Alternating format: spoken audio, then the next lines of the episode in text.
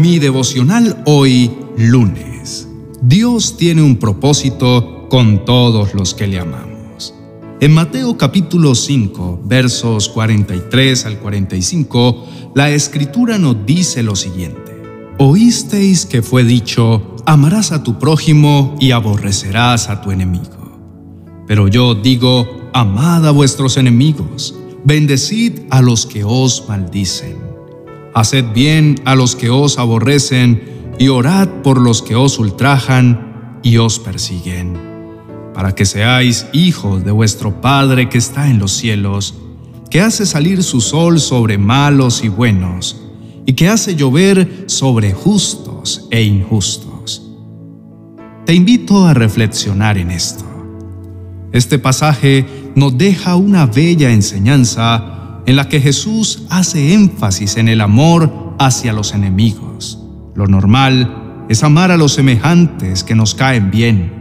Sin embargo, lo que nos pide el Señor en su palabra es amar y orar por nuestros enemigos, incluso llegar a pedir a Dios bendición para ellos. Si bien amar a todos por igual no es sencillo, porque están involucrados nuestros sentimientos, el Padre nos da ejemplo. Él no hace acepción de personas.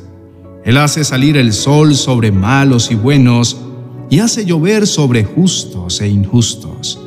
Él manda su bienestar a los que lo obedecen y a los que no lo obedecen. La única y poderosa razón que tiene Dios para obrar de esta forma es porque siempre está esperando que aquel que esté alejado de Él por causa del pecado, un día reconozca su necesidad espiritual y tome la decisión de acercarse al corazón del Padre. Por eso, Él soporta con paciencia a aquellos que lo hacen enojar. De no ser de esta manera, todos hubiéramos sido destruidos. Él busca conquistar los corazones de aquellos que se encuentran lejos de Él les muestra su corazón bondadoso para que al menos algunos vengan y se rindan ante Él. Toda la raza humana confía en que Dios les ayuda para que sus planes les salga bien. Y es verdad que Dios en su misericordia a todos nos ayuda. ¿Podríamos llegar a decir que Dios es injusto? La respuesta claramente es no. Dios no es injusto. Él dice en su palabra que tendrá compasión y piedad de quien Él quiera. Por eso, Él provee a todos el sustento diario y los ayuda en todo lo que necesitan. Él está lleno de bondad y no hace distinción entre hombres ni mujeres, ni entre razas ni lenguas. El Señor levanta a quienes caen y sostiene a los que están angustiados. Todos acuden a Él en busca de alimento y en el momento propicio le da a todos su comida. Él abre sus manos y a todos los seres vivos les da todo lo que necesitan. El Señor es justo en todo lo que hace. Sus hechos muestran lo bueno que es. A los que amamos y respetamos a Dios nos surge una duda. Si Dios ayuda a todos por igual, entonces ¿Qué diferencia hay entre obedecer y no obedecer si al fin de cuentas todos resultamos bendecidos? Encontramos en la Biblia respuesta a todas nuestras inquietudes y esta no es la excepción. Su palabra nos enseña que nadie puede pedirle cuentas a Dios. Primero porque solamente somos seres humanos, en cambio, Él es soberano. Por eso nos lo explica de esta manera. La olla de barro no le puede decir al que la hizo, ¿por qué me hiciste así? El alfarero tiene derecho a decidir qué quiere hacer y puede hacer del mismo barro un fino jarrón o una jarra ordinaria. No todos los que reciben la bendición del Señor reverencian su nombre. Por eso ellos tienen una gracia temporal y no todo el tiempo tendrán el favor de Dios. Dios es paciente, esperando que todos procedan al arrepentimiento y decidan rendir sus vidas ante Él. Pero esa paciencia no durará para siempre. Como está escrito, todo tiene su tiempo debajo del sol, así como hay tiempo para nacer y tiempo para morir. Todo ser viviente tiene su tiempo para creer o no creer, para seguir o no seguir al Señor. Esto ya no depende de Dios. Cada persona es libre de tomar sus propias decisiones y lo que está en juego es su eternidad. Aquí se encuentra la gran diferencia que hay con nosotros.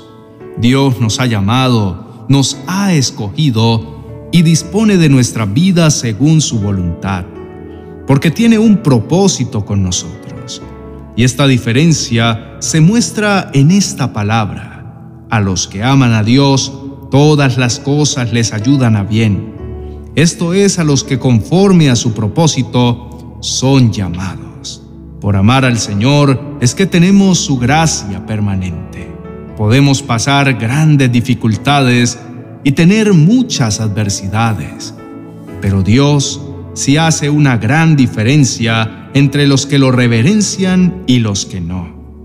Por eso Él dice, por cuanto en mí ha puesto su amor, yo también lo libraré. Me llamará y yo le responderé. Estaré con él cuando se encuentre en dificultades. Lo rescataré y haré que le rindan honores. Haré que disfrute de una larga vida y le mostraré mi salvación. Dios se complace con los que le obedecen, los que tiemblan ante su palabra y siempre quieren hacer su perfecta voluntad. Si el versículo del inicio, Mateo 5:45, incluía la bendición de toda la raza humana por la bondad de Dios, este de Romanos 8:28 solo incluye a los que aman a Dios. Su pasado, presente y futuro le pertenece al Señor. Todo lo que ocurra en cualquiera de estos tiempos está bajo el control del Señor y hará que todas las cosas cooperen a favor de los que reverencian al Señor. Toda promesa se cumplirá si hacemos lo que nos toca, y este caso no es la excepción. Si amamos a Dios con todas nuestras fuerzas, esto incluye obedecer a su palabra, el que me obedece y hace lo que yo mando, demuestra que me ama de verdad al que me ame así, mi Padre lo amará y yo también lo amaré y le mostraré cómo soy en realidad.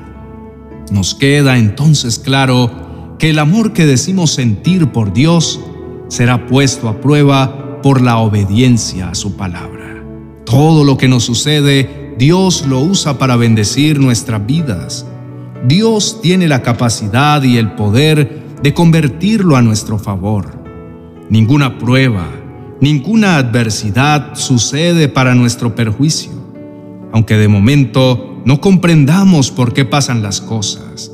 Dios, a su debido tiempo, nos permitirá entender cuál es el propósito de todo lo que nos acontece y los beneficios que recibimos los que amamos al Señor. Te invitamos a que elevemos juntos al Señor esta oración. Oremos. Padre Celestial, venimos delante de ti para presentarnos tal como somos. Nada podemos ocultar delante de ti. Hemos aprendido que la bendición tuya reposa sobre aquellos que llegan a amarte con todo su corazón.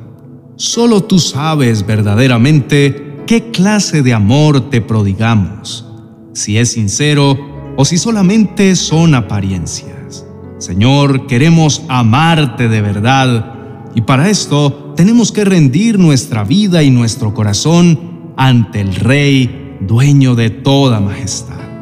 Amado Señor, tú no miras las apariencias, pero sí la calidad que tiene el corazón de cada persona. Nada tiene que ver con hermosas palabras o con derramar lágrimas. Tú ves el amor y el esfuerzo que hemos demostrado sirviendo a otro. Esa es una forma de amarte, Señor. Tú sabes lo que hemos pasado algunos de nosotros y cómo hemos estado expuestos a una burlas y críticas por seguirte. Esto no te es ajeno. Nadie puede medir el amor que te profesamos. Señor, nada tiene que ver con la postura o la vestimenta. Tampoco tiene que ver con la voz o la elocuencia que tengamos. Por eso te pedimos, Señor, que nos examines. Pon a prueba nuestro corazón y nuestros pensamientos. Queremos amarte de verdad sin medida, sin aparentar nada. Oramos en el nombre de Jesús. Amén y amén.